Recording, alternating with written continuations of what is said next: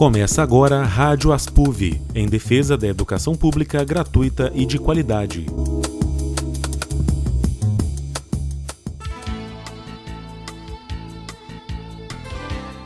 Olá, boa tarde. Meu nome é Fernanda Ponzio e a partir de agora está no ar na Universitária FM o Rádio Aspuv, o rádio jornal da seção sindical dos docentes da UFV.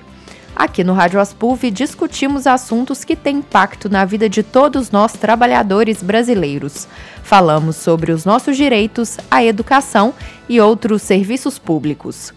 Pessoas com alguma deficiência podem ingressar em universidades e cursos técnicos federais por meio de cotas.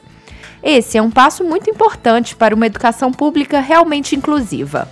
Mas não basta abrir as portas é preciso dar as condições para que esses alunos possam participar das atividades acadêmicas e permanecer nas instituições o tempo necessário. E é sobre essa questão que nós vamos falar no programa de hoje. As cotas para pessoas com alguma deficiência foram estabelecidas por uma lei sancionada em 2016 o número de vagas reservadas por cada instituição é estabelecido de acordo com a proporcionalidade de pessoas deficientes da população, apontada pelo censo do IBGE no estado em questão ou no Distrito Federal. Para concorrer, o candidato precisa ainda ter estudado em escola pública. Desde 2016, cerca de 1.500 alunos com alguma deficiência física, sensorial, intelectual ou autismo entraram nas universidades federais por meio dessas cotas, segundo um levantamento realizado pelo jornal Folha de São Paulo. Somente na UFV, de acordo com a Pró-Reitoria de Ensino, este ano foram 50 estudantes, 39 no campus de Viçosa, 8 no de Florestal e 3 no de Rio Paranaíba. E entre eles está a Rita Cristina da Silva, que cursa comunicação social. Nós conversamos com ela sobre a sua rotina universitária. Vamos ouvir. Eu, eu tenho visto a UFV comparada à cidade, ela é, eu considero acessível, assim. Até mais, mais acessível do que a cidade como um todo. Mas é claro que há algumas né, alguns critérios têm, têm que ser melhorados, essas questões de acessibilidade, assim. O departamento mesmo tem essa questão de dificuldade de acessibilidade, é, em questão das escadas também, o banheiro é difícil acesso, tem um degrau, tudo mais. Devido às escadas no departamento, eles estão transfer, é, transferiram minhas aulas para cá no PVB, no primeiro piso é, as aulas práticas de fotografia que são no DCM, o professor Felipe, é, ele se disponibilizou a pegar os equipamentos para mim, para que ficasse mais fácil para mim, para que eu não precisasse ficar me mobilizando tanto. Eu achei muito importante essa questão da, eleição de cotas, até porque é um direito que a gente tem, né? É, não só não só em termos de deficiência física, mas todo tipo de deficiência. Acho que é direito da pessoa ter acesso à universidade como um todo. Né? Eu achei super importante. Até essa questão mesmo de é, para as próprias, para os próprios alunos e professores poderem lidar com essas diferenças no dia a dia. Até porque vão vir outros estudantes. Pode ser que nesses quatro anos isso não ocorra, mas quem sabe para uma, vamos dizer assim, para novos calouros daqui mais quatro anos ou mais adiante, isso não possa acontecer. Mas, como contou a Rita, estudante do curso de comunicação social que nós acabamos de ouvir, os alunos com deficiência ainda enfrentam dificuldades para realizar suas atividades rotineiras no campus. De acordo com o Manual de Acessibilidade do Governo Federal, os prédios públicos devem estar equipados com rampas, elevadores, sinalização nos pisos para deficientes visuais, banheiros e bebedouros adaptados. No caso de auditórios, deve haver espaço reservado para o posicionamento de cadeiras de rodas. Isso só para citar alguns pontos. Em 2012, a UFV passou por uma avaliação do Conselho Nacional de Educação com o objetivo de saber se ela obedecia às condições necessárias para o seu recredenciamento, ou seja, para que ela fosse autorizada a continuar funcionando. Na época, o relatório recomendou que a universidade fosse sim recredenciada, mas apontou algumas ressalvas. entre elas o fato de que, segundo o parecer, a UFV não atendia plenamente aos requisitos legais relacionados às condições de acesso para pessoas com necessidades especiais. E para melhor saber como a universidade está trabalhando essa questão e outras relacionadas à acessibilidade, o repórter Eric Luiz conversou com o diretor de programas especiais da Pró-Reitoria de Ensino, o professor Vinícius Catão de Assis Souza. Confira a entrevista. Entrevista Boa tarde, professor. Boa tarde. Para a gente começar essa conversa, em 2012, o conselheiro que verificou as condições da UFV para o seu recredenciamento junto ao Ministério da Educação levantou algumas ressalvas. Entre elas estava a questão da acessibilidade. De que forma a universidade trabalhou em infraestrutura desde então para atender esse ponto? Bom, a universidade ela vem trabalhando com a adaptação dos prédios, né? E as novas construções elas tendem a ser adequadas à acessibilidade física das pessoas. Então a gente vem para um processo, um processo lento, já que a gente tem alguns prédios que são mais complexas a adaptação, são prédios com arquiteturas históricas e cujas adaptações elas não, tão, elas não são tão simples, né? tanto internamente quanto externamente. Mas a universidade ela vem nesse momento se mobilizando para que todas as novas obras elas sejam acessíveis, para aquelas que já existem e há demandas de pessoas com mobilidade reduzida ou até mesmo cadeirantes, para que eles que sejam atendidas em caráter emergenciais as, as obras de, de, adaptação. E penso que ela nesse momento ela vem vem um processo contínuo, né, de ajustes e mobilização nesse sentido. A acessibilidade ela vai além de questão estrutural dos prédios. A universidade desenvolve algum outro trabalho específico com esses estudantes que estão chegando? Isso, eu concordo que a acessibilidade não é simplesmente a gente dar acesso às pessoas né, com autonomia para se deslocar ou um acesso no campo, da, no campo linguístico, como é o caso, por exemplo, da Libras, mas também é a possibilidade das pessoas serem bem acolhidas dentro das suas diferenças, as suas diferenças serem respeitadas, a universidade permitir que elas tenham não só esse acesso, mas a permanência aqui, dadas as suas particularidades, né, que são as pessoas que chegam com algum tipo de necessidade educacional diferenciada nesse espaço. Então, ela vai muito mais no campo da, da, atitude, né? Eu acho que a acessibilidade atitudinal é algo que é construída numa sociedade que, penso eu, ela ainda é muito moldada para os iguais e não para os diferentes. Então é um trabalho que também precisamos sistematicamente fazer, né, por meio de discussões, de eventos, de, eh, de momentos de reflexão junto à comunidade, para as pessoas tentarem compreender um pouco o lugar do diferente nesse espaço que prima assim pela universidade, união de diversidade, né? E a universidade aqui, ela deve cada vez mais lutar por um acolhimento desses diferentes, né, dessas pessoas que têm algum tipo de necessidade educacional diferenciada e permitir que essas pessoas elas consigam desenvolver bem os seus cursos por meio de um processo de equiparação de oportunidades porque não podemos olhar para a inclusão como um processo de favorecimento, né, tendo no outro como um coitado, mas não, é dar oportunidade para que ele venha se desenvolver aqui na universidade em, em termos pessoais e profissionais, tal como qualquer outra pessoa. Há trabalhos também específicos com técnicos e os professores para com esses estudantes? Sim, é, a universidade ela tem fomentado, né, e em especial a Reitoria de Ensino, diversos eventos que ajudam a trazer essa discussão para a comunidade. Nós temos a unidade interdisciplinar de políticas inclusivas e nesse espaço a gente tem também um processo de acolhimento e contato direto com servidores e professores para que os estudantes tenham um processo de inclusão efetivado,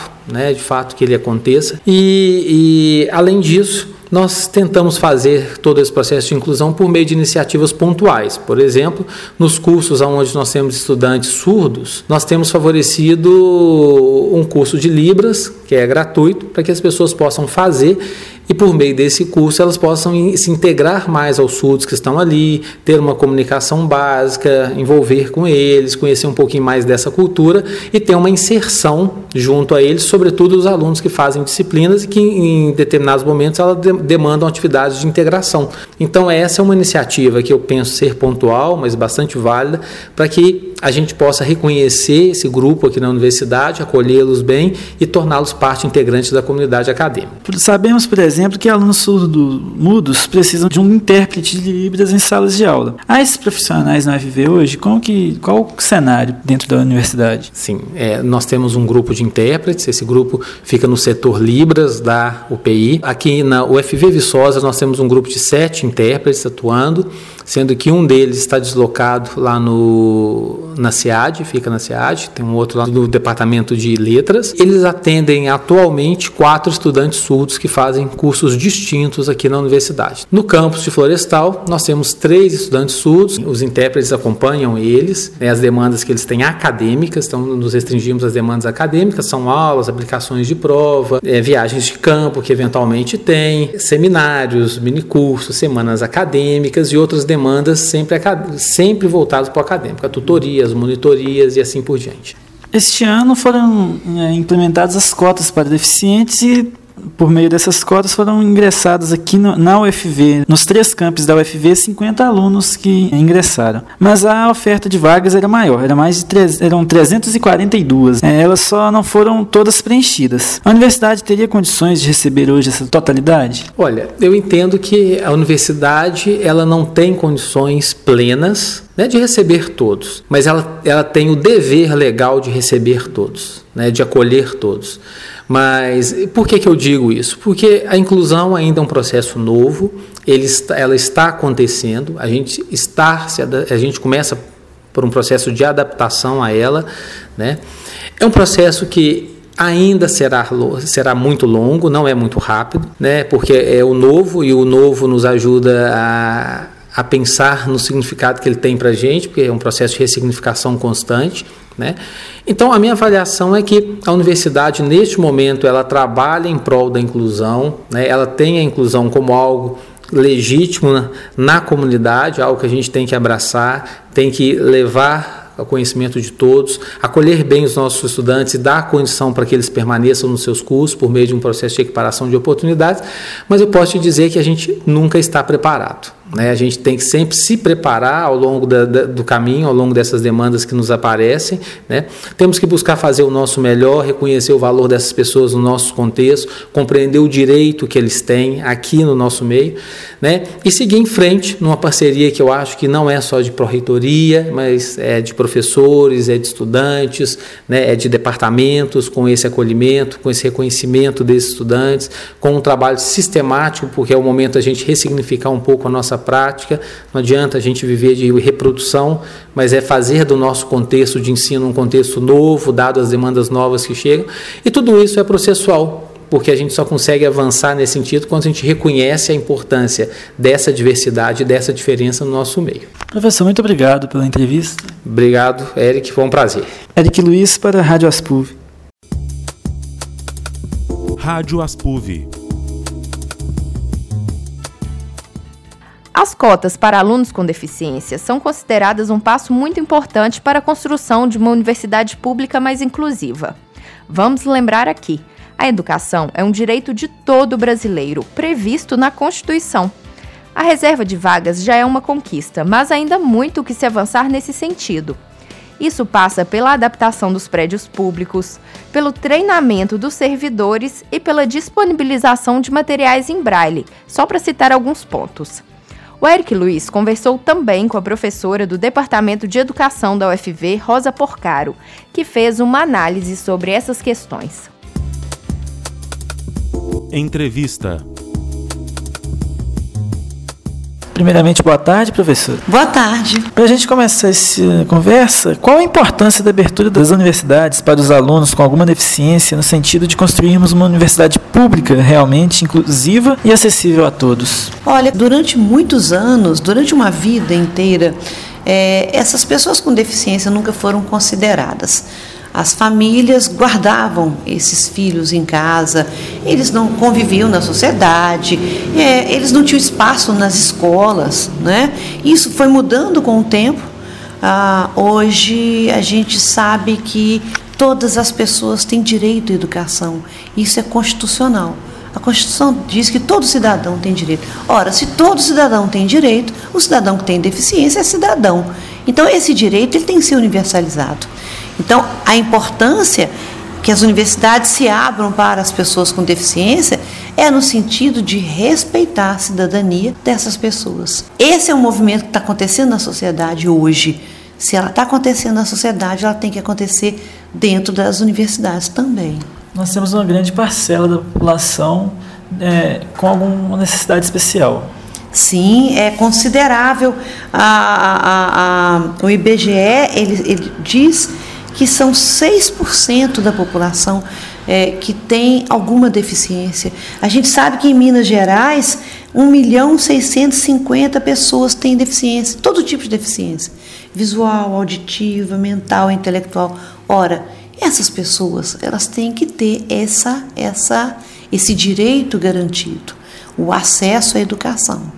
Como que é feito esse acesso? Tem até o momento? Nesse momento, as universidades estão se organizando. Então, as pessoas que têm deficiência, elas têm direito a uma prova adaptada à deficiência dela. Então, por exemplo, o candidato que tem deficiência auditiva, ele tem direito a um intérprete em libras. O candidato que tem deficiência visual, ele tem direito a uma prova em braille. Quer dizer, essas pessoas elas não vão ter mais facilidades do que o aluno, o candidato comum. Eles têm que ter a igualdade do direito. O conteúdo vai ser o mesmo. O conteúdo é o mesmo, a exigência é a mesma. O que eles vão ter é a condição adaptada para que eles possam ser examinados e possam ter o direito de ser aprovados. É, não basta também só instituir as cotas que a gente teve agora recentemente. Né? É preciso adaptar as universidades para que esses alunos tenham reais condições de participar das atividades acadêmicas, que até a gente já citou algumas. Hoje as instituições brasileiras conseguem realmente que esse estudante não só ingresse, mas também permaneça e conclua o seu curso? Eu acho que esse está sendo o maior problema das universidades. As universidades elas não têm acessibilidade, elas vão ter que se organizar rampa, elevador, piso tátil. A Universidade Viçosa, ela está com um aluno cego e não tem piso tátil no campus, não existe. Ela está tendo que correr e fazer e se organizar, porque esse aluno, ele já buscou o direito dele. Ele disse: Eu não consigo me movimentar dentro da universidade. Sabe o que a universidade está fazendo enquanto não faz o piso tátil? Está colocando um tutor para acompanhar o aluno. Ora, isso com um aluno, a universidade dá conta. Amanhã, com 70, com 100, com 200, e aí? Então, existem coisas que a universidade vai ter que correr atrás. Rampas para cadeirantes? Não há. A gente tem professores cadeirantes e a universidade não oferece esse, esse acesso a esses professores. O que mais que a universidade vai ter que fazer? Banheiros adaptados. Todo departamento, todo pavilhão de aulas, biblioteca, revelador, tem que ter o banheiro adaptado. Olha quanta coisa a universidade vai ter que fazer. Elevadores. O meu departamento, o departamento de educação, ele é de três andares. E aí? Agora, o problema mais difícil de resolver, para mim, não é a estrutura física. A estrutura física é um problema, que vai ter que ter recurso, né? vai ter que ter tempo para fazer. O maior problema que nós já estamos enfrentando é a formação do professor. Como é que o professor vai lidar com esse aluno? Ele não sabe. Até para falar isso, a acessibilidade também passa pela estrutura física, mas a questão também é trabalhar não só os professores, também técnicos da universidade para receber adequadamente esses alunos. Como fazer isso? É, exatamente. É, eu penso que a universidade precisa se mobilizar, talvez a Pró-Reitoria de Ensino se mobilizar no sentido de oferecer essa formação para os professores, para todos. O Departamento de Educação já começou a fazer isso há uns 20 dias atrás, nós recebemos uma professora que veio de, do Rio de Janeiro, do IBC, Instituto Benjamin Constant, para dar uma formação sobre o ensino para alunos com deficiência visual. Então, olha, nós vamos ter que pre preparar professores para lidar com a deficiência visual, com a deficiência auditiva, a, com a deficiência intelectual. É, vai ter que ser um, um, um programa de formação muito extenso e muito complexo, porque o professor não sabe o que fazer. Eu faço parte de um projeto, é, nós temos no Departamento de Educação um curso Educação do Campo. Há quatro anos atrás, o curso de Educação do Campo recebeu uma aluna surda. E essa aluna, os professores não sabiam como lidar com essa aluna. Bom, ela tem intérprete, ela tem direito ao intérprete todo o tempo na sala de aula. Mas, além disso, existem inúmeros outros problemas essa aluna não consegue é, ler um texto e interpretar porque ela vem com um letramento debilitado. Essa aluna, o professor vai dar aula para o aluno surdo, você imagine que o aluno surdo ele tem que olhar todo o tempo para o intérprete, porque é o intérprete que está falando para ele. Ao mesmo tempo, o professor está dando a aula dele e o professor utiliza recursos visuais. Como é que o aluno surdo vai dividir a atenção dele entre o intérprete e o professor? Como é que o professor vai falar tendo o aluno surdo na sala e de repente ele vira de costas? Porque ele vai escrever no quadro. No momento em que ele virou de costas, se esse aluno não tiver um intérprete, como é que ele vai acompanhar o que o professor está falando? E daí por aí vai. A forma de avaliar. Como é que nós vamos fazer? Como é que nós vamos avaliar esse aluno? Então, são inúmeras questões que estão surgindo e que o professor está chegando numa situação que ele diz assim: e o que, que eu faço? Então, ele precisa de uma formação. Os técnicos também. Os técnicos, quando a gente chamou essa professora do IBC para trabalhar uma formação com os professores, os nossos funcionários do departamento disseram: gente, nós queremos participar também, porque o problema é nosso também. Eu estou na secretaria, como é que eu vou atender um aluno que tem uma deficiência visual? Como é que eu vou atender um aluno que tem uma deficiência auditiva?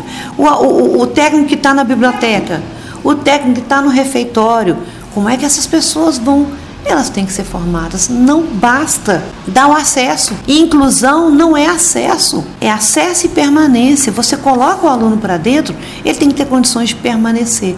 Então, passa pela acessibilidade física, mas passa principalmente pela formação dos professores e dos funcionários para lidar com esses alunos.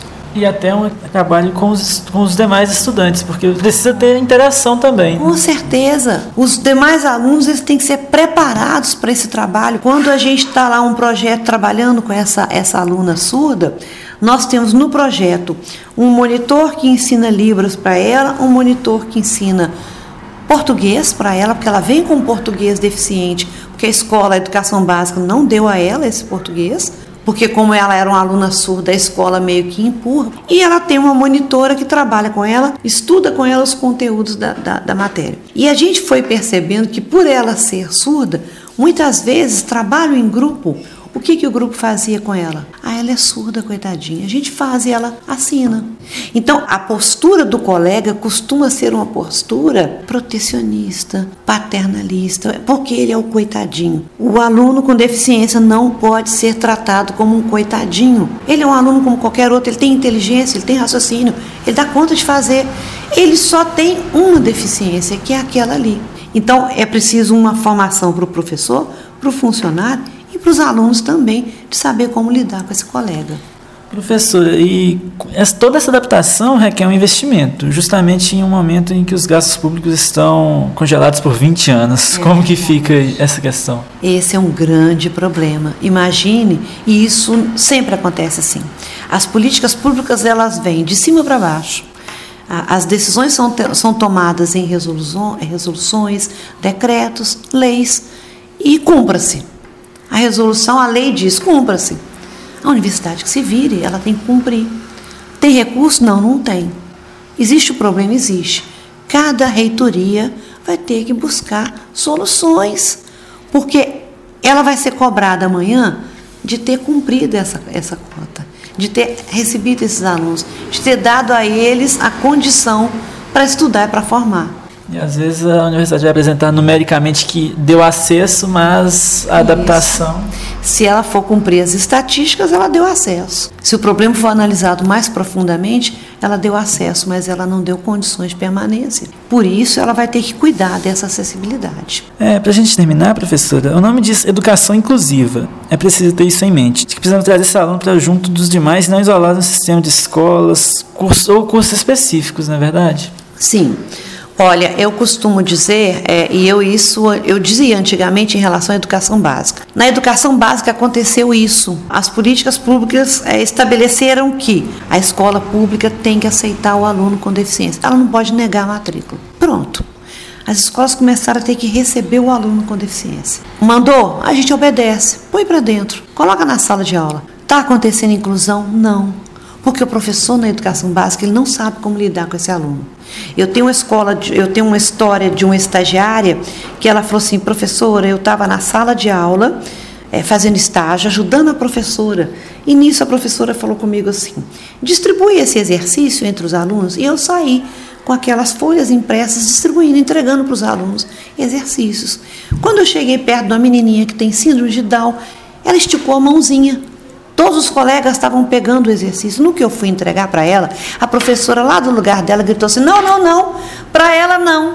Ela sabe fazer esse exercício, não. Isso é inclusão? Ou isso é uma dupla exclusão? Essa aluna está dentro da sala de aula, mas ela não está incluindo, sendo incluída no processo de ensino. Então, inclusão não é acesso, não é dar acesso, não é abrir matrícula, não é adaptar o exame vestibular, não é. Isso não resolve. Isso vai criar uma dupla exclusão. Isso vai criar o que a gente está chamando de inclusão excludente. Você finge que incluiu, você finge que está dando a esse aluno a condição, mas não está. Porque ele vai chegar na escola, não vai haver uma aula adaptada, um professor preparado, um espaço preparado, e o que, que ele vai fazer? Ele vai desistir, vai embora. E aí o que, que a, universidade, a universidade vai dizer? Ou o que, que a, a, a, o governo vai dizer? Ora, nós demos o acesso. Ele foi embora porque ele quis. Ele não foi embora porque ele quis. Ele foi embora porque ele não teve inclusão. Ele teve acesso. Acesso não é inclusão. Só isso não basta. Só, não basta. Não basta.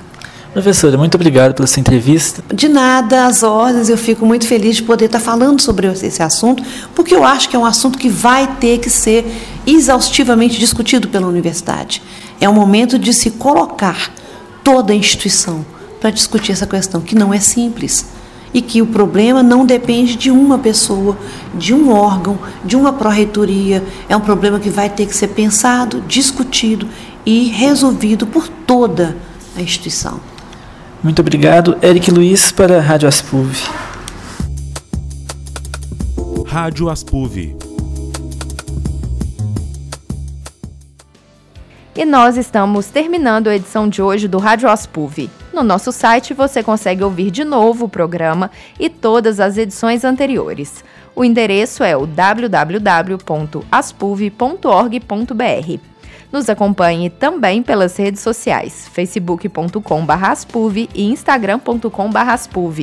Desejamos a você uma boa tarde e uma ótima semana. Estaremos de volta no dia 23 de julho. Até lá!